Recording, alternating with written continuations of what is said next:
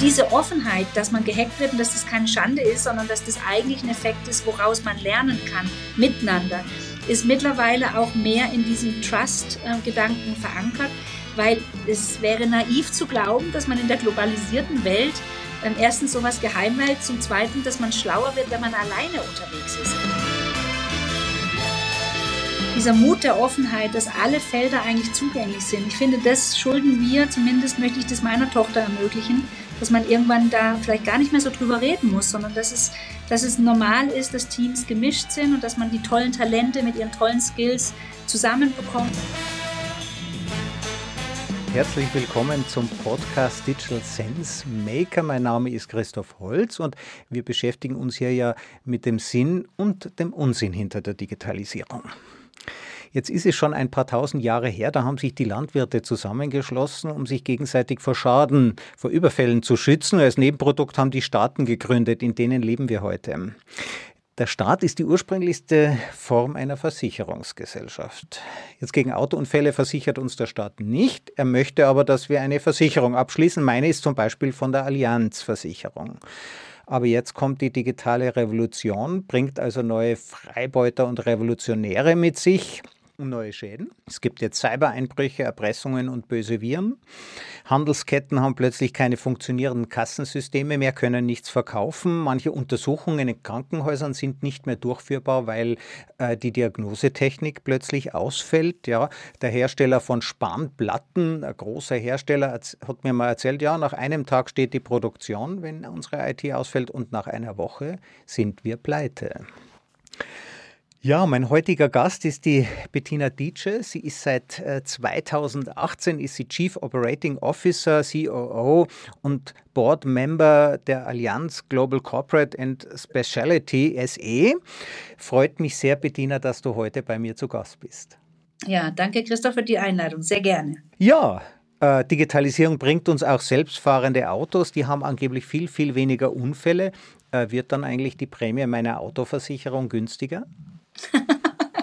ja, äh, das ist eine gute Frage, die würde ich jetzt gerne meinen Kollegen weitergeben, die sich mit, äh, ähm, mit dem ganzen Motorthema wahrscheinlich viel, viel besser auskennen und aber in der Tat natürlich genau dazu viele Diskussionen laufen. Was heißt denn, äh, wer bringt die, wer ownt die Daten? Wie geht man damit um? Was hat das für Auswirkungen natürlich für den Autohersteller, aber natürlich eben Versicherer? Wie geht man mit Batterien um? Es sind alles ganz, ganz, ganz viele Themen da dran. Aber ich glaube, da wären andere Kollegen bei, im Allianzkonzern gerade die besseren Ansprechpartner. Ich rede gern mit dir zu Cyber und zu Sicherheit. Das ist so ein bisschen äh, erstens unser Steckenpferd und zum Zweiten auch äh, meine persönliche Leidenschaft, weil ich einfach glaube, dass wir hier ähm, noch ganz viel sehen und erleben werden. Und es liegt an jedem von uns, sich auch darauf vorzubereiten. Ähm, was fallen dir denn so für spektakuläre Fälle ein, die da in letzter Zeit passiert sind? Immer wieder und jedes, jeden Monat mehr, muss ich fast dazu sagen. Also ich schaue ähm, jetzt schon sehr lange auf dieses Thema, ähm, weil eben ich ja selber in meiner Verantwortung auch das Thema IT und IT-Sicherheit habe. Und ähm, wir nehmen natürlich nicht nur aus einer Versicherungsperspektive, weil wir Versicherungen verkaufen, äh, kriegen wir das mit, sondern eben auch aus dieser intrinsischen IT-Sicherheit heraus. Und ähm, ich fand, also ich weiß nicht, wie es dir geht, aber wenn man die Presse verfolgt alleine, äh, als Unbedarfter auch, dann sind die letzten zwei, drei Jahre, ist es einfach sehr hochgeschnellt, dass auf einmal große Unternehmen äh, ihre Daten verlieren und damit echt ähm, nicht nur ein regulatorisches Problem haben, ein Kundenproblem haben, sondern eben in ihrer ganzen ähm, Bearbeitung ihres, ihres Geschäftes im Prinzip stehen. Äh, die Maersk-Fälle ähm, ist sicherlich ein großer Fall, wo, wo du vorhin auch gesagt hast, das treibt bis hin zu fast zum Ruin, wenn man eben Geschäftsausfälle hat. Deshalb, also wir nehmen wahr und es spiegelt vielleicht auch so ein bisschen natürlich unser Geschäft äh, oder spiegelt das Geschäft, was wir tun. Allein die letzten zwei, drei Jahre, es ist so rasant angestiegen und es wird natürlich weiter steigen. Also wir haben, kennst du vielleicht, wir haben so einen Risikoreport, den wir jedes Jahr weltweit rausbringen. Was sind so die Top-Risiken? Und da war das Thema Cyber allein noch vor fünf, sechs Jahren ganz weit hinten gerenkt. Also Cyberattacken.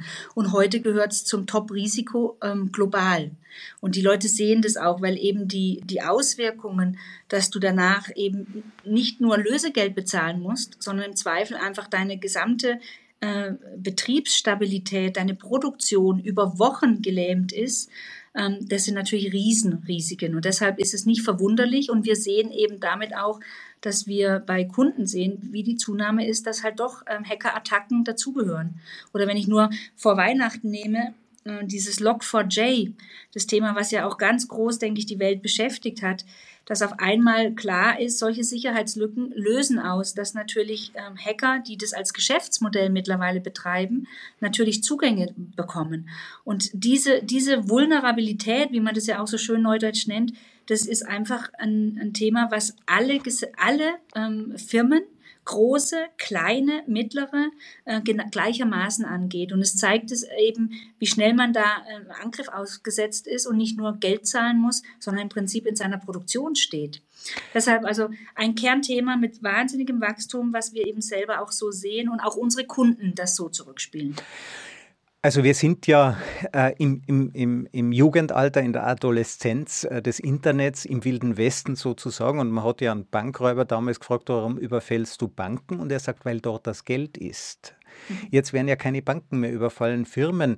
Hast du eine Vorstellung, was ist das überhaupt für eine Motivation? Äh, ich meine, klar, ich, ich kann mir jetzt einen Spaß draus machen, einmal eine Firma abschalten, aber ist dahinter auch ein Geschäftsmodell?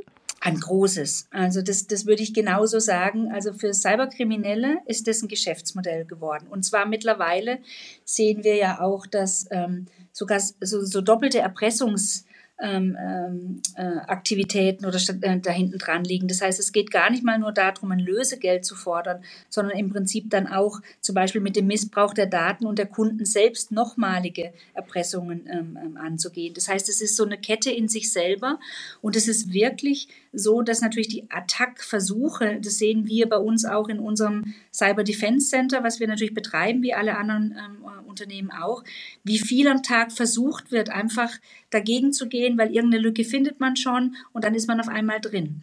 Und das ist das, was, was da hinten dran steckt, dass das so ein attraktives Modell geworden ist, weil die Tools und die Techniken, die da sind, das ist ja ein bisschen wie Hase und Igel. Da sind uns im Zweifel die Hacker auch immer einen Ticken voran. Die probieren das, irgendwo kommen sie rein und irgendwo sind sie erfolgreich. Und dann ist es eben ein Modell zu sagen, ich erpresse für Lösegeld, ich, ähm, ähm, ähm ich ähm, äh, drohe damit Daten, Kundendaten zu veröffentlichen, mache mir darüber nochmal ein Geschäftsmodell und dann geht es bis hin zum Einzelnen vielleicht sogar, weil wir haben das ja, ich glaube in Schweden war es gesehen, wo eine, äh, ein Krankenhaus betroffen war, wo dann im Prinzip Krankendaten missbraucht worden sind und auch der natürlich der Betroffene selber auf einmal im, im Lichtblick stand, dass seine Krankendaten äh, öffentlich zugänglich waren. Das heißt, das Ding ist wirklich ein Geschäftsmodell und es wird es auch mehr und mehr werden. Und mit weiterer Vernetzung, mit all den Themen, die wir ja auch Tolles tun, aufgrund der Digitalisierung und was es uns ermöglicht, ist das natürlich die Kehrseite, die es gilt, maximal ähm, zu, zu sichern, zu sichern und zu versichern. Ja, der große Nutzen der Digitalisierung hat natürlich auch einen Preis. Das Internet ist eben kein äh, Disneyland und da gibt es Cyber Defense Center. Ihr habt auch eines. Was, mhm. was stellt man sich darunter vor? Sitzen da Ritter mit Lanzen, die nach außen mit Fernrohren? das ist ein schönes Bild. Das gefällt mir. Das sollte ich vielleicht den Kollegen mal weiterreichen, ob das ein schönes Bild ist. Man muss sich das wirklich vorstellen wie eine große Cockpit-Zentrale, wo natürlich ganz toll ausgebildete Kollegen sitzen, die aus dem Sicherheits Sicherheits- und IT-Umfeld kommen und die im Prinzip auf großen Monitoren überwachen, wie unsere Netzwerke weltweit attackiert werden. Und es ist ein bisschen so, wie wenn man es vielleicht vorstellt, man sitzt in einem großen Tower und man hat große ähm, Leitstellen vor sich, wo einfach ganz viele Monitore, ganz viele Aktionen äh, betreiben und man sieht eben wirklich, wie, wie ähm, ähm, Hackerangriffe reinkommen. So muss man sich das vorstellen. Es ist sehr beeindruckend, weil es einfach zeigt, dass das kein das ist kein Hobby. Das ist wirklich eine, eine Sicherheit, die äh, für Unternehmen relevant sind, ja. Darfst du denn überhaupt rein in dieses Cyber Defense Center als äh, Member of the Board natürlich oder musst du vorher auch einer, einer Untersuchung unterzogen werden? Ja, das ist natürlich, äh, jetzt will ich nicht sagen, das ist ein Hochsicherheits, äh, Hochsicherheitstrakt, aber natürlich äh, ist es auch mit nicht nur mit äh, virtuellem Sicherheitsschutz verbunden, sondern auch natürlich mit ganz ähm, traditionellem Sicherheitsschutz. Wer hat Zugriffe darauf? Wer darf da rein? Ähm, ähm, wer arbeitet da drin? Welche Möglichkeiten haben die Leute? Also auch die Regularien, die wir uns selbst auferlegen, gelten natürlich da in höchstem Maße, weil das eben natürlich ein, ein sensibles, ein Achillesferse, was Sensibles ist für ein Unternehmen.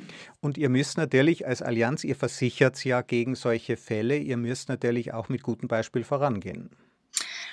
Äh, ja, das, das, äh, das ist natürlich so, aber natürlich sehen wir selber eben, dass der, dass aufgrund des, des, des ähm, globalen Geschäfts, was wir natürlich auch in unserer, äh, in unserer Rolle treiben, wir natürlich uns genauso absichern wollen, weil ähm, keiner ist davor gefeit. Und diese Sicherheitsstandards hochzuhalten, kontinuierlich abzudaten, also das ist eigentlich mit das Wichtigste, dass man nicht glaubt, man kann sich nicht ausruhen.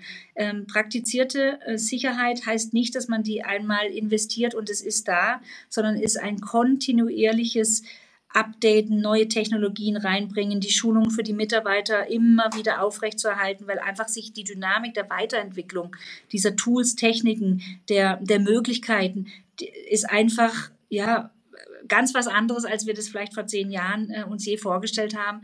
Und deshalb ist es wichtig, kontinuierlich Sicherheit und, und Schutz zu betreiben. Ja, und mit jedem Update, mit jeder neuen Software entstehen vielleicht neue genau. äh, Möglichkeiten und, und man will ja den, den Vorteil äh, nicht aufgeben dieser technischen Entwicklung und muss man natürlich auch die Löcher stopfen. Genau so ist es und äh, vielleicht damit gesprochen, jede, jede, jede alte Software, die über alte Releases oder alt, alte Software-Setups ähm, verfügt, muss kontinuierlich überprüft werden. Ähm, wird die noch gewartet? Hat die Sicherheitslücken? Weil das ist natürlich das Einfachste über, wir nennen das toxische Software im Prinzip, ähm, den, die Tür zu öffnen für jemanden, der da wirklich Schindluder treiben möchte. Deshalb ist das eines der Kernaufträge, auch an mich als COO, dass wir kontinuierlich schauen, dass wir wirklich up-to-date sind, die Patches einspielen, wenn Sicherheitslücken ähm, identifiziert worden sind, weil es eben einfach ein kontinuierliches Verbessern ist. Jetzt die Geschäftsmodelle dieser Hacker, äh, die wollen ja irgendwie Geld, also zum Beispiel Erpressung. Du hast da äh, ein schönes Beispiel genannt. Ransomware Schaden 170 Milliarden Dollar und die Lösegeldforderungen waren dann äh, 25 äh, Milliarden Dollar. Das heißt, es wird erpresst, es wird äh, verschlüsselt, es wird gestoppt und man kriegt dann ein Passwort. Wäre es eigentlich nicht besser, äh, das Lösegeld vorher zu zahlen, bevor man diesen großen Schaden in Anspruch oder die, sich diesem großen Schaden aussetzt?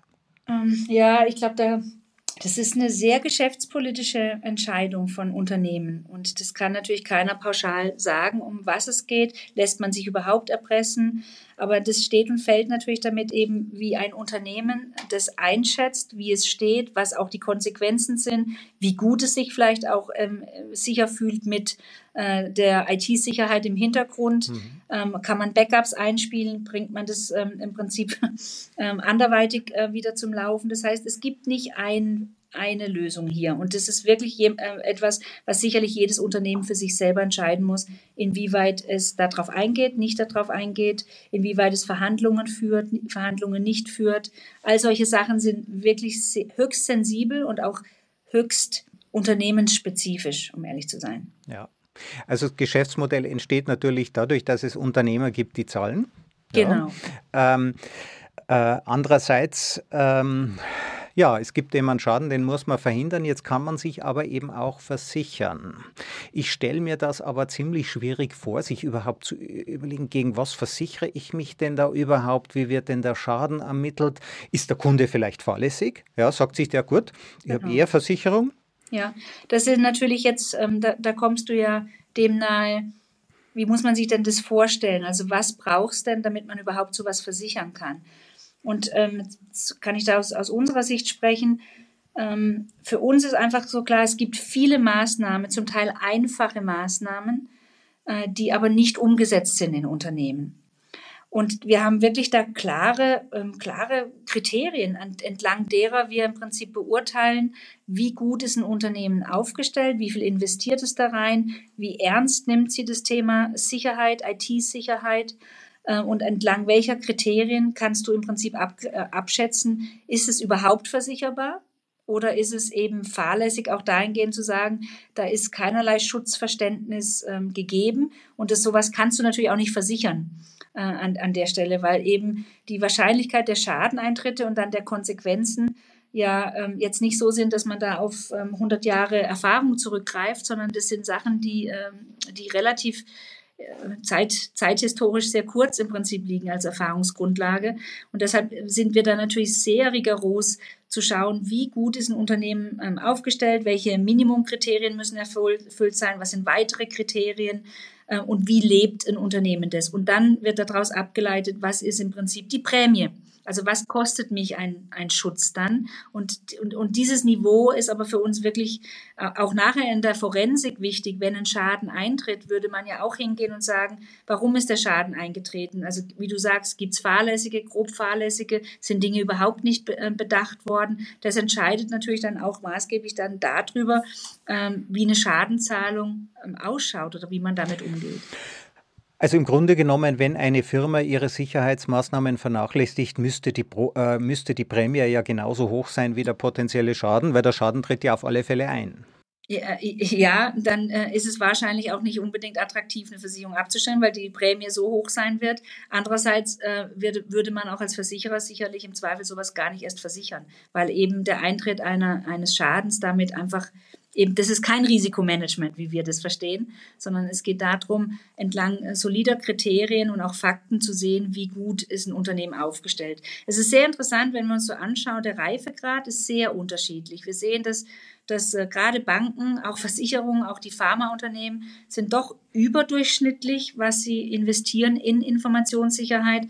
Und wir sehen aber, dass es gewisse Bereiche gibt, ähm, gerade auch im, im, Gesundheitswesen, wo diese Awareness, wie wichtig es ist, äh, Daten zu schützen und auch diese, diese, diese Bereitschaft da rein zu investieren, doch noch, ähm, sag ich mal, verbesserungswürdig sein kann. Das heißt, unterschiedliche Geschäftsmodelle ähm, zeigen auch unterschiedliche ähm, Umgang mit dem Thema Sicherheit. Mhm. Und selbst da drin muss man auch sagen, dann eben die Kriterien zu erfüllen. Das sind ja Sachen wie habe ich, ähm, habe ich alleine banale Dinge wie Trainings, äh, Info oder äh, bilde ich meine Mitarbeiter, die im Zweifel immer ein hohes Risiko sind, weil sie eben einen menschlichen Fehler machen, Zugänge äh, offen lassen, so wie, sie, wie wenn du zu Hause die Tür offen lässt dass diese Trainings, die Weiterbildung, was sind die neuen Phishing-Methoden, wie, wie kommt man denn überhaupt rein, dass diese Dinge kontinuierlich ähm, immer wieder ähm, im Prinzip abgegradet werden und der Mitarbeiter eben nicht einmal eine Prüfung macht und dann ist es das, sondern kontinuierlich eine Weiterbildung in diesem Segment erfährt.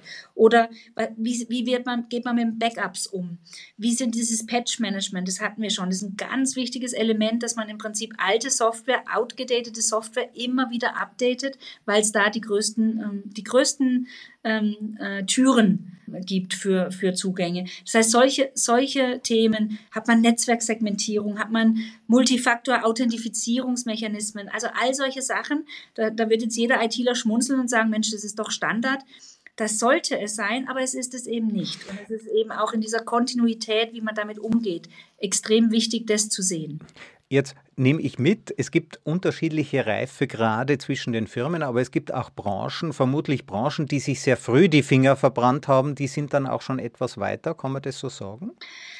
Ja, ich weiß gar nicht, ob ich es auf Branchen setzen würde. Es gibt dann Unternehmen. Also wie gesagt, wenn man ähm, auch die, ähm, die Hotel, Hotellerie, die ja sehr häufig auch schon mal gehackt wurde, wo eben Kundendaten ähm, weitergegeben wurden. Man sieht dann, dass natürlich diese Kunden, wenn, wenn du betroffen bist, weißt du erst, was du danach investierst. Und das ist natürlich auch ein Phänomen, dass man vorher eher spart an diesen Informationssicherheitsinvestitionen und im Nachhinein stellt man natürlich fest, hätte ich nur und dann investiert man auch entsprechend. Ist es, ein, ist es schon eine Erfahrung, die wir über Branchen komplett hinweg machen? Das würde ich nicht so sehen, sondern ist es dann eher die Betroffenen, die einfach dann sehr schnell wissen, das kann mir auch wieder passieren. Ähm, und dass man da im Prinzip dann nachrüstet. Aber wie gesagt, man, man sieht schon, der Umgang mit, mit Daten und mit diesem, äh, mit diesen, mit dieser Größe dessen, was es verursachen würde, wenn man eben gehackt wird, da sieht man schon äh, Unterschiede. Und wie gesagt, ich habe gesagt, ich glaube, so Banken, Versicherer, Pharma mhm. sind sicher im Moment am höchsten visibel, wie sie investieren. Ja. Also die Branchen tauschen sich ja oder die, die Unternehmen tauschen sich ja miteinander aus über neue Entwicklungen und viele Dinge und Marktstrategien. Oft aber gerade nicht, wenn sie gehackt worden sind. Das ist ja peinlich, oder? Da geht ja Menge verloren Das ist ein guter Punkt und das ist auch irgendwas, was, äh, was ich sehr ähm, ähm, mittlerweile anders wahrnehme. Das war vor Jahren in der Tat so. Das war das größte Geheimnis, was man investiert in Informationssicherheit und keiner hat drüber geredet. Ich bin sehr froh, dass sich das aufgelöst hat, auch weil es äh, Initiativen gibt, wo eben viele Unternehmen sich zusammenschließen. Also wir selber sind zum Beispiel Teil des Charter of Trusts. Da sind Großunternehmen drin, die alle ein Interesse haben, Sicherheit transparent zu machen und miteinander weiterzuentwickeln. Und diese Offenheit, dass man gehackt wird und dass das keine Schande ist, sondern dass das eigentlich ein Effekt ist, woraus man lernen kann miteinander, ist mittlerweile auch mehr in diesem Trust-Gedanken verankert, weil es wäre naiv zu glauben, dass man in der globalisierten Welt ähm, erstens sowas geheim hält, zum Zweiten, dass man schlauer wird, wenn man alleine unterwegs ist, sondern die, diese, dieser Umgang damit, ähm, wie man, geht man um, was kann man tun, was kann man mehr tun, was kann man vielleicht besser tun, das lebt davon, dass man miteinander im Dialog dazu ist und mhm. das ganz offen austauscht, weil, wie gesagt, Betroffenheit ist nachher wäre der falsche Ratgeber, die Schotten zuzumachen. Es ist gerade andersrum. Und ich erlebe das mittlerweile, würde ich sagen, die letzten zwei, drei Jahre, sehe ich da einen anderen Zugang zu diesem Umgang, als ich das noch allein von vier, fünf Jahren gesehen habe. Jetzt Reifegrad unterstellt ja auch, dass es eben Firmen gibt, die weiter sind oder manche sind eben nicht so weit. Ähm, oft denke ich mir, dass es für Firmen ja auch schwierig ist, die sich in die Digitalisierung gedrängt fühlen also die ja gar nicht digitalisieren wollen, müssen dann digitalisieren, um im Wettbewerb nicht zu verlieren. Und dann haben wir das jetzt auch noch gebraucht. Ja, jetzt gibt es die Hacker und die Angriffe und all diese Dinge. Wie kann man denen helfen?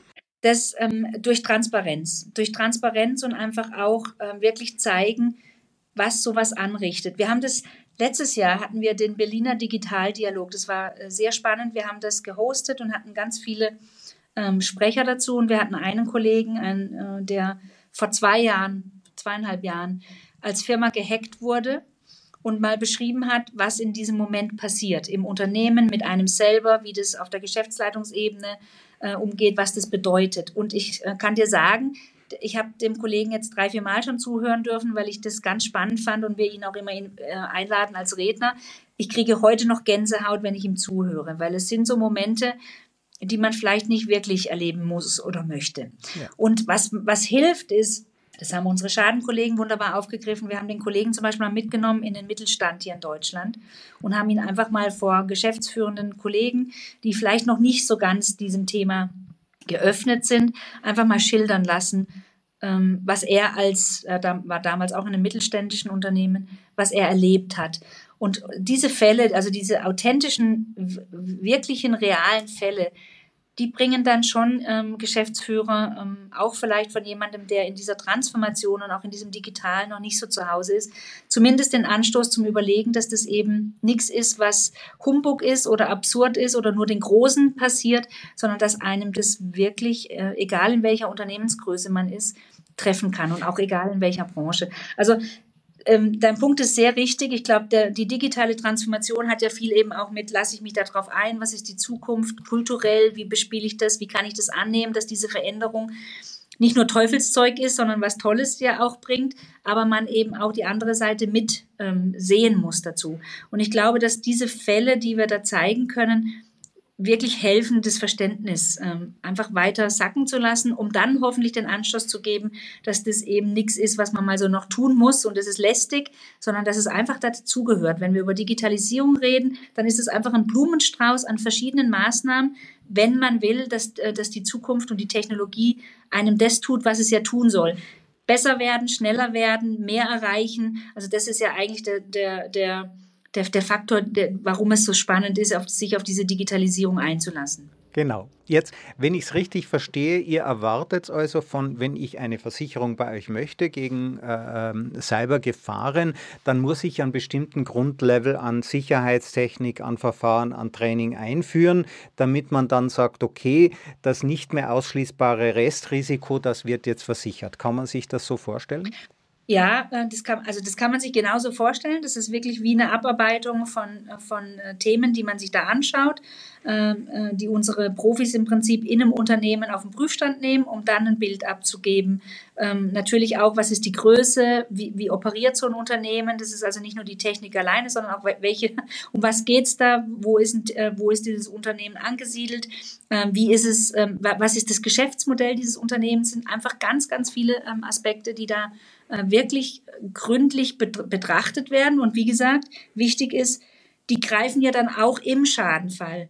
Also wenn ich jetzt auf unsere Zahlen schaue, kann man so sagen, so jeder zehnte Cyberversicherer wird zu einem Schadenfall im Moment. So ist die, im, Moment die Statistik etwa. Und natürlich ist es dann auch der Moment, um genau im, im Prinzip wieder dahin zu gehen und, und, diese Forensik zu treiben, zu sagen, was hat es ausgelöst, warum, wieso, ähm, fahrlässig, nicht fahrlässig, aber fahr maßgeblich auch, wie, wie war der, ähm, also wie, wie konnte das passieren an der Stelle.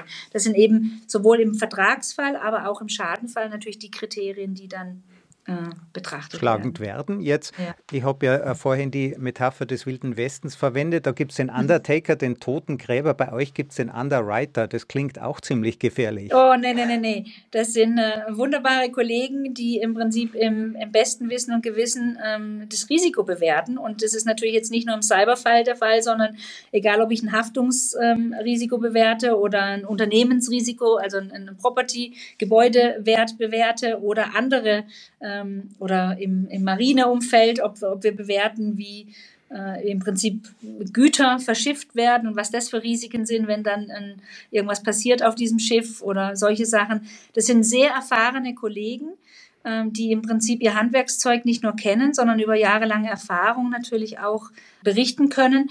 Und was für uns extremst wichtig ist, da kommt auch der Digitalisierungsaspekt wieder rein.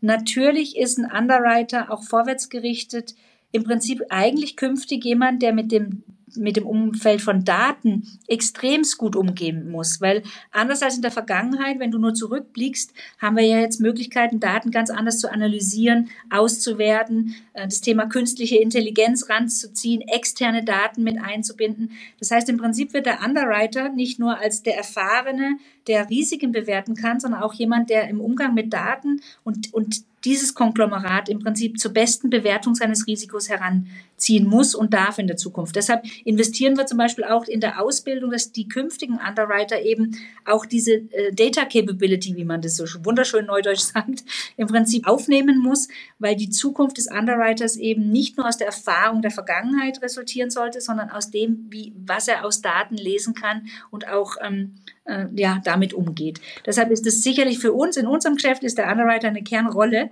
und die wird es auch bleiben, weil er, wie gesagt, so eine Kombination ist, aber auch eine, die in der Digitalisierungswelt einen, einen, einen super Sprung nach vorne macht, ähm, weil es eben diese Möglichkeiten gibt, die wir vor Jahren so gar nicht kannten. Der fällt aber am Ende die Entscheidung, gibt es eine Versicherungsvereinbarung oder nicht und wenn ja, mit welcher Prämie?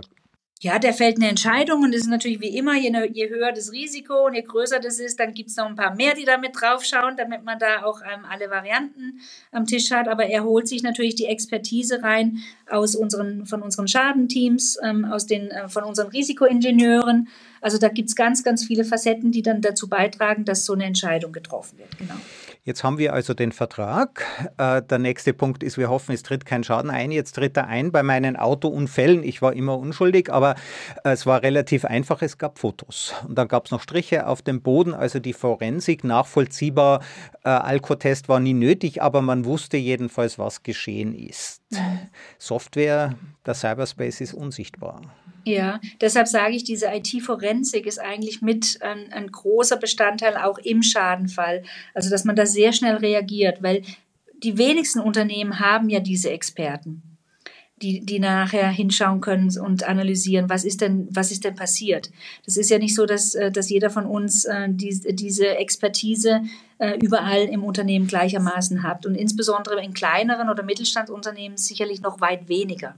Deshalb ist diese, der Bestandteil dieses, dieser IT-Forensik im Schadenfall zu nutzen, um genau diese Dinge zu tun, ist extremst wichtig. Auch wie komme ich nachher und äh, bringe im Prinzip meine, meine IT wieder zum Laufen. Im Zweifel sind es ja nicht nur die, das Knöpfchen drücken und dann läuft es wieder, sondern da hängen ja ganz, ganz viele Sachen dran. Das ist ein großer Bestandteil, was wir auch im Rahmen von einer Versicherung natürlich mit als Expertise anbieten weil man dadurch lernt und natürlich die Teams, die das tun, das darf man nicht vergessen, die machen nichts anderes. Das heißt, die lernen jeden Tag darüber, was gibt es Neues, welche Techniken, wie sind Dinge, ähm, ähm, was passiert da. Und das ist extrem wichtig, weil sonst ist jeder Monat ist schon veraltet, wenn man da stehen bleiben würde. Also da gibt es ja auch ein Dilemma. Als wäre ich jetzt der IT-Leiter, der einen solchen Schaden hat, ich will ihn so schnell wie möglich beheben. Ich verwische damit natürlich auch die Spuren. Also kommt dann von euch gleich jemand vorbei und, und äh, nimmt die Forensik auf. Wie kann man dieses Dilemma irgendwie lösen? Ja, so früh wie möglich. Es hat mich vor kurzem mal jemand eine Frage gestellt, was ist denn wichtig in den ersten Stunden nach dem also wenn man feststellt, man ist gehackt worden. Und da ist es natürlich extrem wichtig und das hat eben auch damit zu tun, das muss ich leider nochmal die Kurve machen, dass man sowas übt. Was mhm. ist, also wir machen Crisis Drills im Falle dessen, es passiert was. Wie geht man damit um? Was ist zu tun?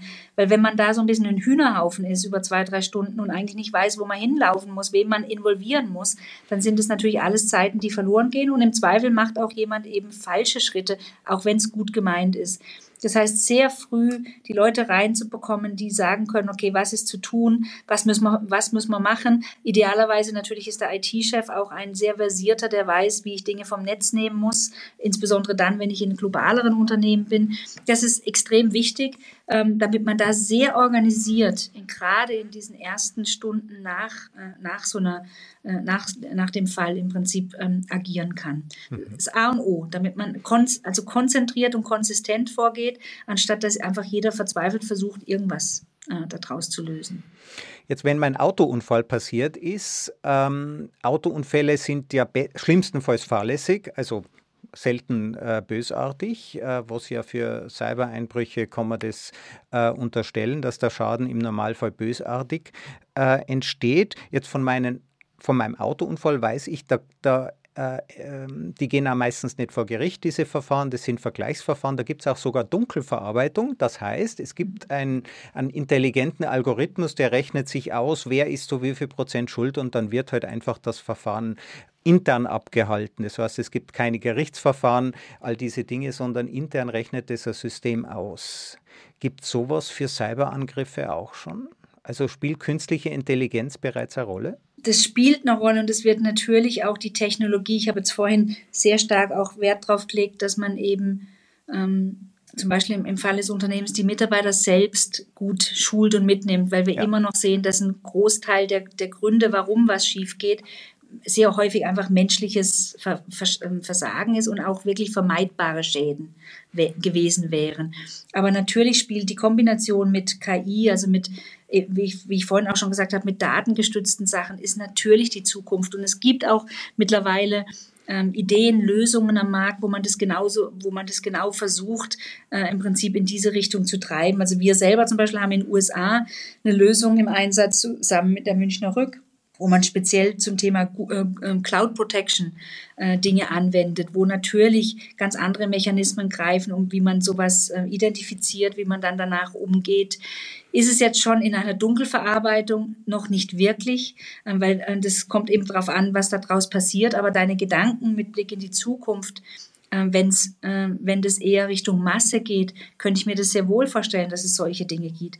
Heute sind natürlich solche Attacken immer noch sehr speziell, sehr spezifisch und deshalb hilft zwar äh, die, die Kompetenz über Technologien und wie man sowas aufspürt, ähm, durchdringen kann sehr. Aber es ist sicherlich noch nicht so, dass man sagen könnte, das wird einfach durchprozessiert, wie man ja mit Dunkelverarbeitung umgeht. Aber es gibt Lösungen. Ich weiß, dass die Telekom auch ähm, äh, Lösungen anbietet, also allein hier im deutschen Umfeld. Und das ist sicher der Markt dahin, dass man mehr und mehr über Technologie gepaart mit dem, was man eben tun muss, um so sicher wie möglich auch ähm, durch die Organisation zu gehen, solche Sachen anbieten kann. Jetzt Autounfälle wird es ja immer geben. Bei den Cyberangriffen hängt sehr viel davon ab, dass die Mitarbeiter wissen, was sie tun also eben keine Fehler machen. Mhm. Und die zweite Angriffsfläche, also die eine Angriffsfläche sind die Fehler der Mitarbeiter. Das darf man denen nicht verübeln. Ja, die werden halt trainiert. Die andere Seite sind die Fehler bei der Einstellung der Sicherheitstechniken. Man hat einfach bestimmte Dinge nicht gemacht. Und die dritte Art der Fehler, das macht eigentlich das Eingriffstor erst auf, das sind die Softwarefehler. Also normale Software ist ja eigentlich nicht angreifbar, aber durch die Kombination, weil irgendjemand irgendwo was vergessen hat oder ähm, Dinge nicht bedacht wurden, also weil Fehler bei der Produktion der Software gemacht wurden. Ja. Wird es irgendwann verschwinden? Ja, jetzt ist natürlich in die Zukunft schauen mit viel Glaskugel. Ich glaube es nicht, Christoph, um ehrlich zu sein. Weil am Ende wird Software von Menschen gemacht. Gell? Am Ende ist es der menschliche Faktor, der da drin ist. Und äh, mit viel Schulung und auch eben mit, mit, äh, mit der Sensibilität in allen Dimensionen, dass eben auch wenn äh, Software kodiert oder e-, existiert, dass man natürlich sowas berücksichtigt. Ähm, das, das hat das wird mehr und mehr zunehmen, aber ich glaube, es wird immer Lücken geben, im Zweifel in einer dieser drei Dimensionen, die du genannt hast, ähm, die man vielleicht nicht komplett ausschließen kann. Vielleicht kommen wir irgendwann dahin in die perfekte Software.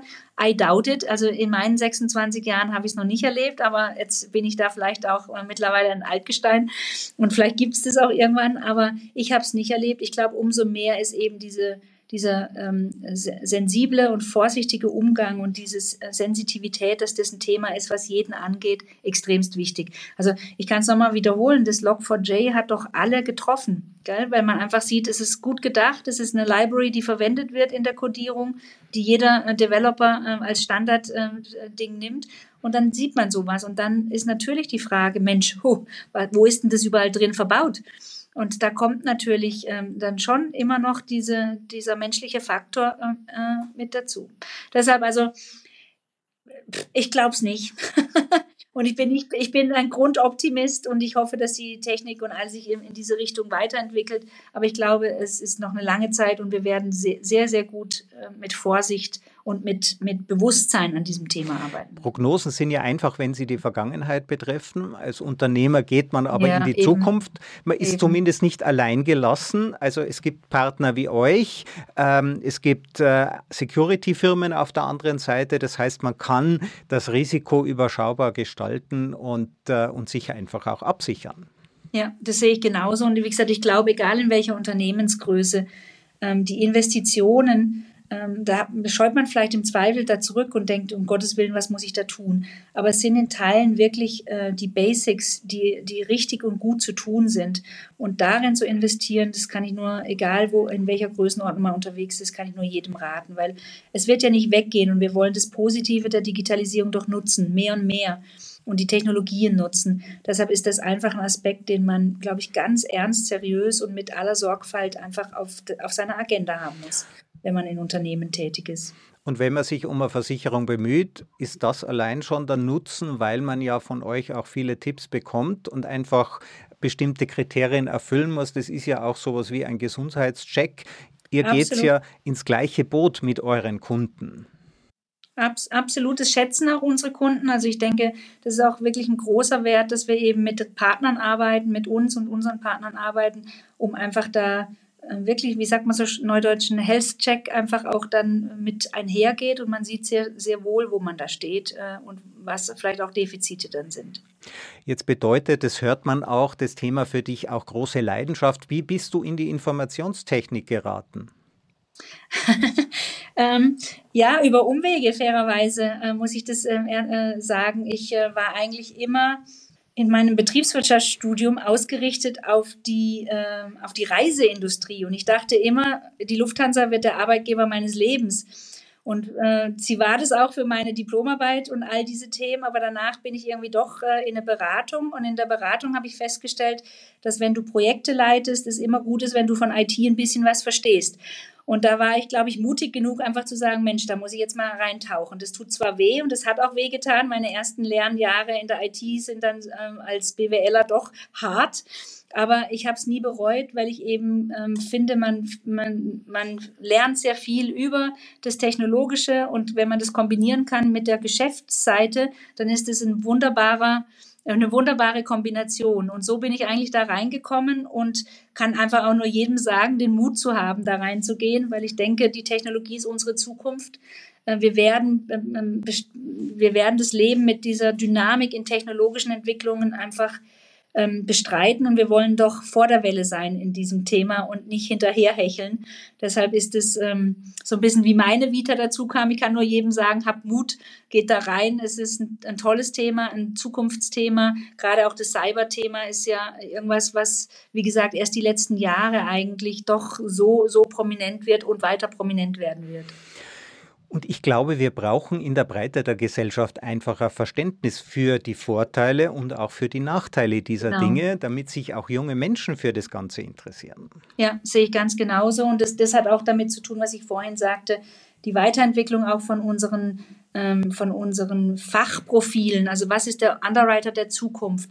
Wie sieht der Data Officer der Zukunft aus? Wie sieht jemand aus, der im Vertrieb tätig ist? Das ist ja alles immer gleich im Gleichklang oder in, in, in den gleichen Worten kommt mit, und wie unterstützt mich die Technologie und die neuen Techniken, die da sind. Und ich glaube, wenn man das so umgarnt und dann auch die Profile weiterentwickelt, dass junge Talente sich angesprochen fühlen, dann ist es zum Beispiel auch für uns in der Versicherung ähm, äh, sehr gut zu sehen, dass wir tolle Top-Talente bekommen, weil es eben das Moderne mit dem vielleicht manchmal auch gefühlten Traditionellen verbindet, aber eben immer mit, wie unterstützen wir die Zukunft. Und ich finde, das ist das, was ähm, nicht nur Unternehmen sichert, sondern eben auch das Attraktive für wer interessiert sich für uns, wer möchte zu uns kommen oder möchte mit uns oder auch in anderen Industrien logischerweise arbeiten. Deshalb, für mich ist Glas da immer halb voll, äh, aber mit allem, was man dazu tun muss, dass es eben auch nicht naiv ist, weil eben auch gerade wieder dieses Cyberthema und die, die, die Attacken einfach was ist, was gegenwärtig ähm, da ist und auch bleiben wird. Jetzt IT-Abteilungen, ähm, Softwareentwickler, sehr viele Cyberspezialisten. IT-Abteilungen sind meistens männlich. Google bemüht sich ja total, weibliche Mitarbeiter zu bekommen. Ja, Google ist hauptsächlich männlich, weil sie einfach äh, da viel zu wenig Menschen bekommen. Äh, liegt es daran, dass die männlichen Programmierer zu wenig duschen? Oh nee, das, das äh, würde ich weder kommentieren wollen, noch glaube ich das, um ehrlich zu sein. Ja, nein, ich glaube ganz ehrlich, Christoph, das ist eine Sozialisierung auch. Und wir sehen das ja, wir versuchen alle, dass, äh, ähm, dass wir dieses, ähm, äh, die Diversity-Themen doch ernsthaft betreiben, weil wir doch eigentlich sehen, die Teams sind immer besser, also gemischte Teams. Und es ist nicht nur eine Frau-Mann-Geschichte, sondern es geht um erfahrene Kollegen, jüngere Kollegen, äh, äh Kollegen aus unterschiedlichen Kulturkreisen. Äh, ein gemischtes Team macht einen Unterschied. Und das ist der Ansporn da hinten dran. Und ich denke, gerade für junge Frauen, ähm, natürlich sehen wir das auch aus unseren eigenen Herkünften, wie sehr doch immer noch in traditionellen Bildern in Teilen auch gelebt wird, auch unsere Schulen auch noch nach wie vor sehr traditionell sind. Und ich finde, jeder von uns hat, ähm, hat einen Beitrag hier zu leisten, dass wir helfen, dass unsere ähm, Kinder der Zukunft einfach ähm, eine Chance haben, das zu wählen, was ihnen Spaß macht und dass sie nicht im Vorhinein sozialisiert sind auf gewisse Rollen oder sowas. Und bei Frauen kann ich nur sagen, ich hab, hatte das Vergnügen letztes Jahr mit meinem, mit meinem Chef in der Allianz SE-Gruppe oder meiner Chefin, die Barbara, die als Group CEO tätig ist, so eine, so eine Rolle zu machen im Sinne von Woman in Tech. Und da sind dann äh, Leute eingeladen worden wie ich, die dazu reden, wie sind, ist meine Karriere oder ist meine Karriere und ich bin in einem technischen Umfeld und es steht und fällt, dass man Mut spricht, Mut ausspricht, dass Leute Mut haben, Dinge zu tun, in Rollen zu gehen, vielleicht den Mut auch haben, einen, einen Hut in den Ring zu werfen und was zu testen, wenn man danach auch feststellt, vielleicht ist es das nicht gewesen. Aber diese, dieser Mut der Offenheit, dass alle Felder eigentlich zugänglich sind, ich finde, das schulden wir, zumindest möchte ich das meiner Tochter ermöglichen, dass man irgendwann da vielleicht gar nicht mehr so drüber reden muss, sondern dass es, dass es normal ist, dass Teams gemischt sind und dass man die tollen Talente mit ihren tollen Skills zusammenbekommt und dass man gar nicht mehr so sehr über nur Frauen oder, oder andere ähm, ähm, äh, Bereiche reden muss, sondern dass das was Natürliches ist, weil wir jedem den Zugang ermöglichen. Und das wünsche ich mir, weil ich glaube, wie gesagt, ich kann es in meiner täglichen Führungserfahrung sagen, gemischte Teams sind tolle Teams. Du kriegst alle Couleur, du kriegst alle Charakteristika. Und wenn man Mut hat, das zuzulassen, gewinnt jeder. Und das, äh, glaube ich, ist auch für die IT so, weil da gibt's tolle äh, Talente überall. Die müssen hochkommen, die müssen sichtbar werden dürfen und man muss sie fördern äh, dürfen. Dann, glaube ich, kommen wir da auch in diese, in diese andere Sicht darauf. Aber ich äh, stimme dir zu, äh, es ist noch ein Weg zu gehen. Ja, aber wir werden das schaffen. Bettina Ditsche, vielen herzlichen Dank, dass du mir bei mir äh, im Podcast äh, zu Gast warst. Ich habe ja versucht, äh, die Versicherungsprämie meiner Autoversicherung etwas runterzuverhandeln. Okay, das hat nicht geglückt, aber wir haben uns, ich habe auch eine kleine Tochter und ich hoffe, wir werden irgendwann mal eben über dieses Thema gar nicht mehr reden müssen. Im Moment genau. wollen wir es nicht vergessen. Wir haben einen sehr spannenden Einblick bekommen in die Untiefen des Versicherungswesens, also was eben äh, oft unterbelichtet bleibt bei dieser ganzen Cybersecurity-Diskussion, dass es eben Möglichkeiten gibt, dieses Risiko auch äh, ähm, in den Griff zu bekommen. Und ich bedanke mich sehr, Bettina, bei dir für dieses sehr freundliche, sehr fröhliche, muss ich sagen, sehr empathische Gespräch. Ja, danke auch. Diese Folge wurde präsentiert von Auf Wellenlänge www.aufwellenlänge.de